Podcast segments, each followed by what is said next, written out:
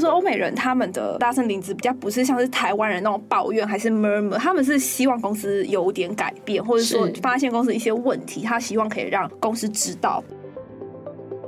而且他们讲久也没有看到他们离职啊，就是说他们可能骂的时候非常积极，嗯，但是实际上他们没有什么行动的。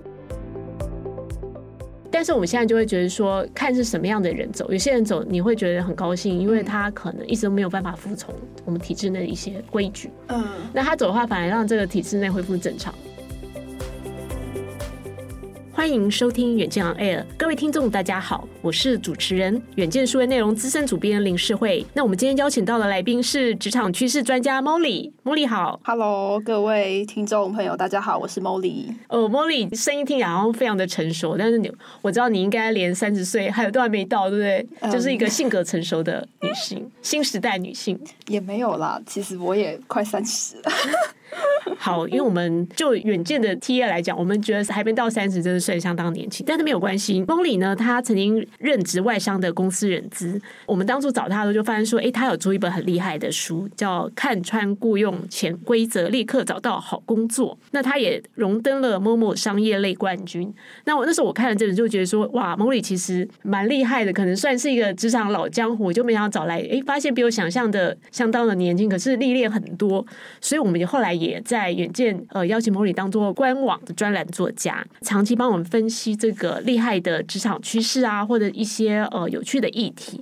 那我们今天就是要谈到最近很热门的职场趋势，例如说安静离职或者大声离职。那这个东西都是我们在疫情以后才听的。我不太知道说，哎莫莉怎么去想大声离职跟安静离职这两件事？大声离职跟安静离职，其实这个现象都存在于就是每一家公司。大声离职的话，在台湾的话可能少一点。那我觉得大声离职有的时候就是比较是会倾向说，哎，对公司有些不满啊，然后每天嚷嚷自己要离职啊。但是这样的员工哦，在我以前的观察，我都发现很微妙，这些人其实都是不会离职的，哎，反而是安静离职的那一群，他可能默默的做一些准备，比如说他可能就是一边在职找职，但是他默默的会。工作量的话，或者说一些工作方，他会做的慢，然后就是很有限度的只完成可能一个基本主管的要求，这样，因为他也觉得对这个公司不用再多负什么太多责任，因为他即将要走啦，会直接说出来的人反而是不会走的，真的想走的人都会蛮蛮安静的，多数是这样。了解，所以说我们现在谈一下安静离职好了。安静离职其实就我了解，就是他没有真的离职，可是呢，他在他的岗位上，就是说，哎，我今天可能做到六十分，那我就不要太 push 自己因为太 push 的意思是说我可能是想要争取长期在这边待，会想要升迁啊，或者加薪啊。我不知道 Molly 看是不是像这样子的思维？我觉得有点算是哎、欸，但是我觉得这应该是蛮多即将要离职的人，或是普遍一些年轻人的想法。因为我觉得现在年轻人的想法，可能大家都没有跟我一样那么努。其实我。其实也不会了，不过 Molly 确实是应该说蛮上进。对，我可能算是，就是比我年纪大的人会觉得我算蛮上进。但我以前共事的蛮多同事啊，其实从他们的一些呃，跟他们一些共事的过程中，觉得在他们大概都是。准备安静离职的那一群，譬如说他可能哎、欸、有个东西老板交代他要做，之前有个同事是这样，然后他会完全哎摆烂就不做。其实我觉得他还蛮大胆的。然后那时候公司那个时候的状况是，其他主管就跟我讲说，我觉得就是那个同事态度没有很好，希望我提醒他，希望他可以改进，然后想给他机会。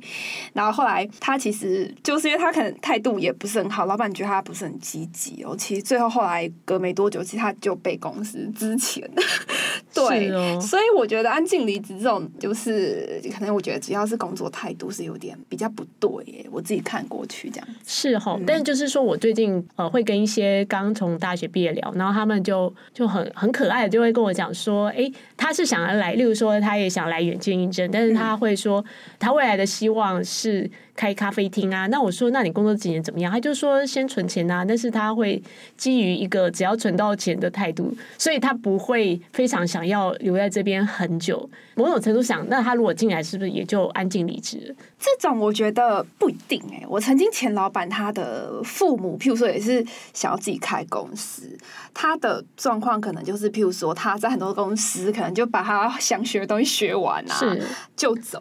但是我觉得有些人，譬如说是。要他是不是想要准备创业的、啊？我觉得一种人是态度很积极，他反而会知道说必须要先在职场里面做到，我觉得比较顶尖，或真的是有学到精华。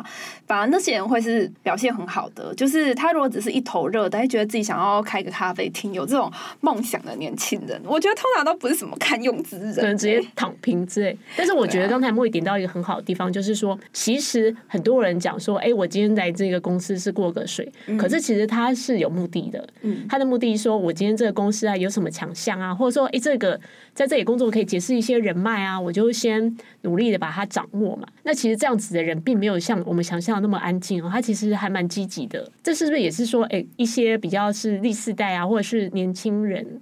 他们如果来职场，他们其实即使说第一份工作他不满意，他是不是其实就用这种态度也是不错的做法？这样吗？可是我反而会觉得，如果第一份工作态度就会很不切实际。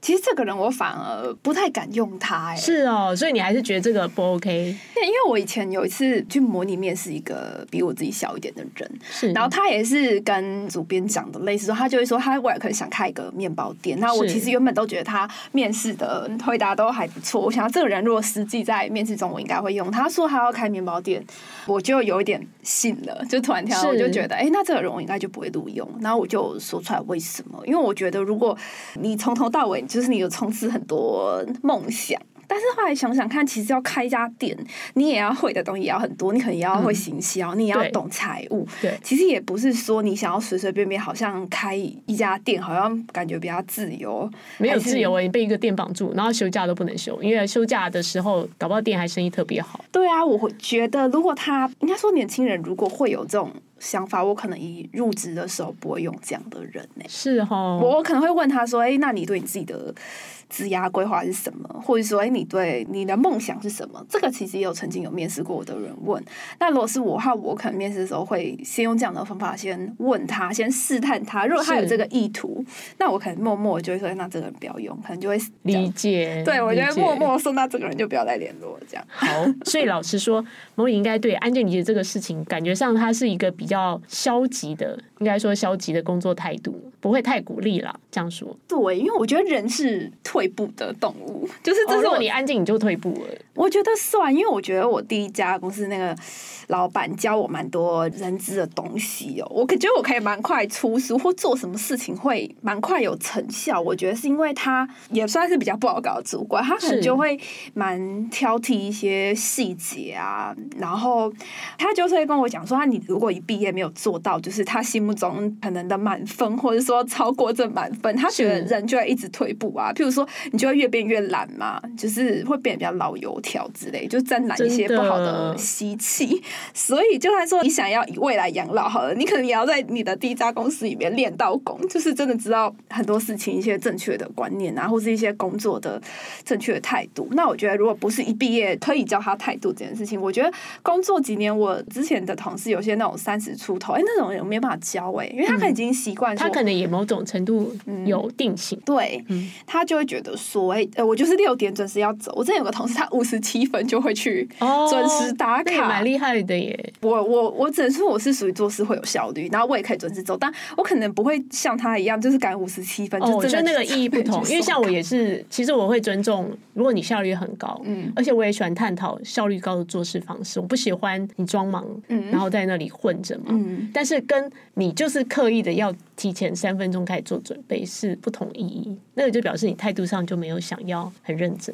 那个同事的话，其实就是家里住那个公司附近哦，他他现在先回去煮饭吗？还是 也没有，他他也没有结婚，他其实也才三十二岁而已。还是有赶什么特价他 促销？我不知道，我不知道他就会常常他每天都会很急急忙忙，很快就走，然后下班就是传讯息给他，会完全不回。是，其实我相信蛮多年轻人下班也不太愿意。老实说，我也不太愿意。对，我就要一个定点，然后回，除非我会先看，因为老师说，那你不用一定要回他，你就可以看到讯息。嗯，因为我会先看一下那个重要性。对，如果只是某某人的抱怨，我就算 了解。但我觉得之前我，我觉得人力行待过某个部门，他那个个部门的状况是，就有的时候他会很紧急叫你改。东西，然后就是会下班，会拖到下班时间。是，但是因为我我之前在外商做那个薪水的时候，其实也是下班的时候要开会，会紧急会有一些紧急会议状况，这种东西就比较。那当然，这个是做大事啊。那例如说报道，如果有人上线，然后说哎要改，即使是晚上，我们当然也会改。但这个就是你会先去看一下他的讯息是留什么。哦，我觉得这蛮可以讨论。但是我觉得 Molly 的 Molly 真的，你你这样子的话，应该是蛮多主管听完会觉得很高兴，就是你的态度是认真负责。我只能说，有的时候我之前有些状况是突然哎、欸、要加班，可能那时候突然要学一个什么工程的系统，要教大家上稿，嗯、我也不是很会做，但是后来就是被抓了，我就会硬着头皮把它学完，然后只好教同事。那是一定的，我觉得学习倒是很重要。好，嗯、那我们再聊一下，就是说大声离职。那么其实 Molly 在前几个礼拜吧，就写一篇我在远见非常受欢迎的大声离职，但是老实说，那跟大声离职在原来在欧美的定义是有些不同。那可不可以请 Molly 也先解释一下，那个时候你写的这个台湾版的大声离职跟欧美版大声离职，它的差异点在哪？其实欧美版的那个大声离职，我觉得欧美人的个性是比较直接哦。因为我以前呃外商当人资的时候，同事都比较是欧洲人或美国人，他们就是个性比较不会像台湾人一样，还会稍微掩饰，或者是讲话很委婉。没错，他们很多时候有什么意见，他们这就直接表态，他们不会去装什么。就是不会去那边假装很很那个很两给白什么的，就不会就是来这一套。对，就是譬如说欧美人他们的大声离职比较不是像是台湾人那种抱怨还是 murmur，他们是希望公司有点改变，或者说发现公司一些问题，他希望可以让公司知道。在外商这部分的话，会比较重视一些员工的声音，因为我以前去访谈一些呃欧商的公司，他们的人资长就会跟我讲说，他们真的觉得员工有什么想法是可以直接哎、欸、跟就就直接讲说出来，或者说。会到总经理那边可以一起聊聊，是就是我觉得他们的大声离职，真的就是就是是跟嗯公司还愿意跟这家公司沟通，没错，对，不是说哎、欸、要放弃这家公司或者纯粹抱怨，但不想解决问题。是，我们即将推出 ESG 远见共好圈新单元喽。九月二十五日开始，每两周的星期一，远见将邀请 ESG 典范企业 USR 亮点大学来分享他们如何解决永续转型过程中的疑难杂症，一定要锁定收听哦。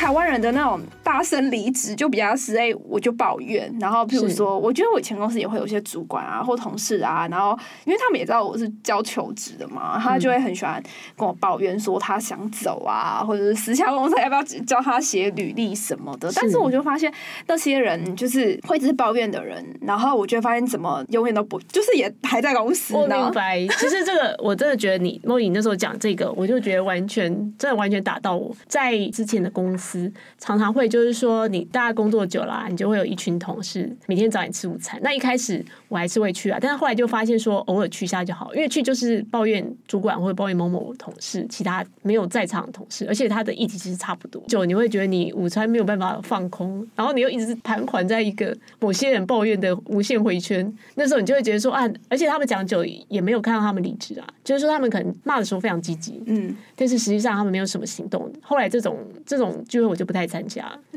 但还好，我就是也已经离开这间公司。像主编之前这种经验的，我觉得在一般公司就很常见啊。嗯、我相信那种刚出社会的那种就是职场新鲜人，一定都会很喜欢聚在一起骂老板嘛。对，而且很正常。对对，我觉得也没有什么意外啊，就是大家就是有一些不满什么说出来，我也是赞同，偶尔说出来 OK。但我不晓得 Molly 怎么看这件事情。我觉得没有人会完全不抱怨公司，一定抱怨。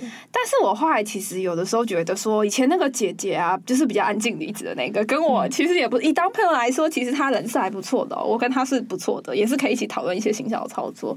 但是他可能就会哦蛮直接的，譬如说公司有一些问题，我觉得他也不是说想离开公司，他其实真单纯只是想要找同事，就是。为了抱怨，但是不是为了解决问题。我觉得台湾人就是很喜欢抱怨公司，但台湾人要不抱怨不走，要不就你抱怨就会真的走嘛。嗯、如果你真的觉得待不下去，嗯、或者觉得不想同流合污，是，其实就是说你你真的要走的话，你还怕大家太早发现。但是我觉得你那时候提到一个点，我觉得很有趣，就是所谓的老陈讨拍，就是你可能看到很多台湾版大事情是待了很久的人在讨拍。因为我觉得我之前有一个主管啊，然后可能就会在我离职的时候哦跟我讲说他他也会抱怨公司哦，他。常就会跟我说什么不要提一些那种新的创意呀，然后就是让他徒增麻烦。他觉得我提的什么东西，然后总裁会想做，可能就害他有更多的工作量。他其实不想改变。说穿了，我觉得算很混一口饭吃。反正现在离混口饭，对，可以直接讲。我觉得心态也是偏消极。然后他就会说，哦，他觉得后他会一直待在这家公司，就是因为他也是回国的嘛。对，我觉得我内心是觉得他也是外面可能有一点。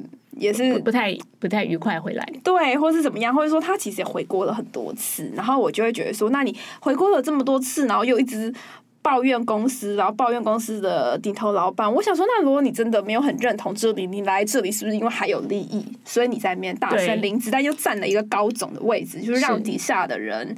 嗯，其实也是有点有志男生啊，他他就是属于那种，就是不太会给就是年轻人一些我觉得发挥的空间，比较难。嗯，因为他心里没有新的，所以他也不会想要挖掘什么新人。对，他就是也会说对公司的不满，但他就会说他就是年纪有点大啦，然后就是外面也不好找工作啊、嗯、之类的，他可能就会觉得他待在这边就他只想要稳稳的做下去这样子，所以就是边抱怨又边不走这样。理解，所以就是大声其实没有真的离职。对，大声的人 其实是不会离职的。对，在台湾，但是我们刚才都讲到了两种安静离职跟大声离职这两种，他其实都提到了所谓的离职，就是有点像是说你有点要走，没有真的走。但是我们都知道说，其实你每一份工作啊，离职都会是一个很大的挑战，就是说你不能够随随便便很仓促的离职。这个事情是需要智慧。我也看过很多人，就是离职好啊，跟离职不好，那个下场其实有时候还有些不同。可能之后你总是在一个不同的业界的话，大家是会知道的嘛。那我想莫里是不是也对这边特别有感觉？就是怎么样离职会比较好？嗯，其实蛮多人问过我这个问题。我自己的话也看过蛮多案例，就是在以前公司的时候，我自己是比较倾向于，就是你有良心一点的做法，也跟大家讲，就是如果你比较有良心，你可以帮公司找到下一个人新人。哦，是，这算是很负责，最负责是这样。对，人都找好再走。通常其实台湾人不太会做到这一点。如果你今天是那种高阶主管，或是你的位置蛮重要的，可能你做到这个程度还真的需要。会比较好一点。那我觉得交接完成算是基本功，这样子就是你可能要把一些 SOP 啊或者什么东西留好。但我后来就想想，其实提离职也不要觉得什么不好意思。诶，我自己是属于离职会。蛮心意已决，我会说，哎、欸，我已经找到新工作了，哦，就已经直接讲说有有新工作，不会说还遮遮掩掩这样。我不太会耶，因为你不是还没找到那种情况下，人有些老板会一直撸你要不要再留。哦，对，这是这样很台湾非常喜欢，非常常见，因为大家也就是觉得培养一个人也也久了有感情，然后培养新人很累。当他主管的话，可能会发现说人一直走也是半找自己麻烦，蛮有可能，因为你要再重新养人，懂？可能主编的年纪就会比较。体会到这些，但是真的哦，你说一直一直，譬如说觉得在教人，然后人会走这样子，其实也不会是看如果是关键的人，嗯，但是我们现在就会觉得说，看是什么样的人走，有些人走你会觉得很高兴，因为他可能一直都没有办法服从我们体制内的一些规矩，嗯，那他走的话，反而让这个体制内恢复正常，嗯，所以我觉得是看状况，还是在于他的 KPI 有没有达到。如果他是因为其实就是一直低于他的 KPI 走，是一个良性的。哦，对，嗯，有的时候其实你，但是养的很好人，他跳槽，你就觉得哇，好可惜哦，然后就会觉得，反而会想说，应该帮公司争取这个人，然后跟公司讲讲有办法，例如说帮他加点福利啊，嗯、加薪，就会觉得有点可惜。这是两方面来想。就说到这个留才哦，其实因为现在年轻人都流动算还蛮蛮大的，是是蛮大的，就是说可以提任，其实可以提任离职啦，就是看要怎么样子离换是算是离的比较好。我自己以前也是啊，我以前以前是这种，大概工作做到很奇妙，做到大概两年，嗯，快要到两年会有一个，就会有一个很想要手痒，想要去看新的工作。哎，跟我第一份工作很像。对，然后然后后来就是来到远见的时候，还被时候面试我念一下说，哎，因为他们的年代就会说，每个工作不做五年，怎么能够学到东西？这样他还质问我这样，嗯。对，但我还是有回答到说，哎，不会啊，我在前工作需要这个需要那个，然后所以后来就是顺利被录取。但我想现在这个时代可能两年都嫌多了，一年已经很了不起。嗯，我有个蛮好的朋友，他应该算是跟我一样大嘛，我们是高中同学。哎、嗯，他每三个月半年就换一份工作，那也蛮厉害的啊。然后换得到啊，重点是可以换得到。我觉得他可是他在我心目中也是属于有点不切实际，而且明明他以前成绩也是不错的那样子，就是跟我是高中同学。然后我就问他说，为什么你常就是三个月半年就换一份工作？他就会很容易觉得那家公司某些点让他有一点不是那么满意，然后就走，就会觉得那你换了这么多份，那后来他又出国了。他是属于那种觉得在台湾好像都很不愉快，然后很多年轻的员工或者怎么样就会哎、欸，某些时候有点厌世啊，就会觉得自己应该要出出国 working holiday 啊，还是说就是不啊，就是因为出了换换视野嘛之类，他们就会想要就是说呃，也不是说他们有耐心在一个领域里面生根呢、欸，嗯，就是对啊，可能是短到可能你说三个月半年，我觉得那有点说不过去，因为你在一家公司，譬如说像。主编，你说两两年多想离职，我觉得两年算是有过那种人资一般心目中觉得稳定的门槛。是哦，对啊，我觉得不用一定要到五年了，安慰一下大家。五年的话，可能是一个产业，我一个产业。对我写书的时候是写算一个产业，但是现在这年代不太可能，在一家公司大家几乎都两三年几乎都会走。对，就是很正常。而且现在公司。老实说，公司的年限，如果是一些新的公司啊，他们能够活到五年，有时候还不太容易。我以前也待过，就是因为公司快要收掉，就是小公司，其实这这也是很常见。对啊，这种情况我是比较没有遇过哎，因为我其实不是敢去那种太太小的。那时候是为那时候是充满的理想，然后那老板也是就是画一个梦想的大饼，然后招募了充满梦想的一堆文青来。应该这样说，但是我觉得其实也没有关系啊。就是说离职，像刚才莫莉讲几个建议都不错啊。就是说，也许两年算是没，还是撑一下。对一个公司，所谓两年、五年一个才门槛，你觉得那是什么？就是说，你是不是应该先给自己一些所谓的期待值？你要拿到什么？你要在这个公司拿到什么，或取得什么资源，再走会比较走的有有价值、有想法这样子。对啊，可能你要对于你自己阶段性有一个目标，对，嗯、不然其实哎，你下一份工作的人还是会问你以前学到什么东西呀、啊？就是如果你没有学到一些精华，或只是蜻蜓点水，其实我觉得工作之一不上不下的人是最难找的。哎，我觉得确实是对对到一个年纪我就会知道。对啊，其实要不大家就会喜欢那种哎很资深的，要不其实有一派老板其实喜欢很白的。哎，我第一家公司的老板喜欢很白的，嗯、因为他觉得白的人才比较比较好教啊。对，而且他比较不懂世事的险恶。对，所以我觉得不上不下走的人是比较吃，有不知道该不该说比较吃亏。我资历不上不下的时候，那时候有的时候找的也不是说很顺利这样子。所以也是给大家一些建议，如果你你也是属于资历走不上不下的时候，可能要有一点警讯，不要太快走。一般你走你下工可能不见得是更好，搞不好还更差，对不对？以前我第一家公司那个老板就说：“你走会更好吗？”其实那家公司不是薪资福利算不错的，只是那边的状况是。我当时是觉得那家公司没有符合年轻人的期待，欸，oh, 我会觉得说。呃，我会比较倾向于，譬如说，在一家公司里面可以换不同的部门，就是这样，我也不要一直换公司。我会比较期待在同一家公司，呃，去做不一样的专案或者是不一样的方式。但那家公司可能就是变成说，你只能一直在，他不能换部门吗？他不太能换，因为他、oh. 呃，黑靠算很紧。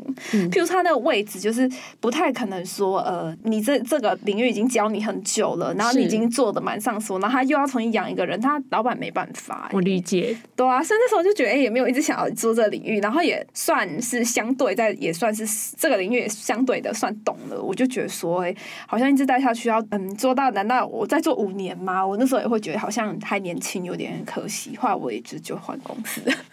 我觉得，但我觉得梦也还是讲到一个不错的点，就是说，其实你要不要先考虑换部门？有时候，尤其是一些大企业，嗯，像我也是啊，我就是说我一开始是做记者，从。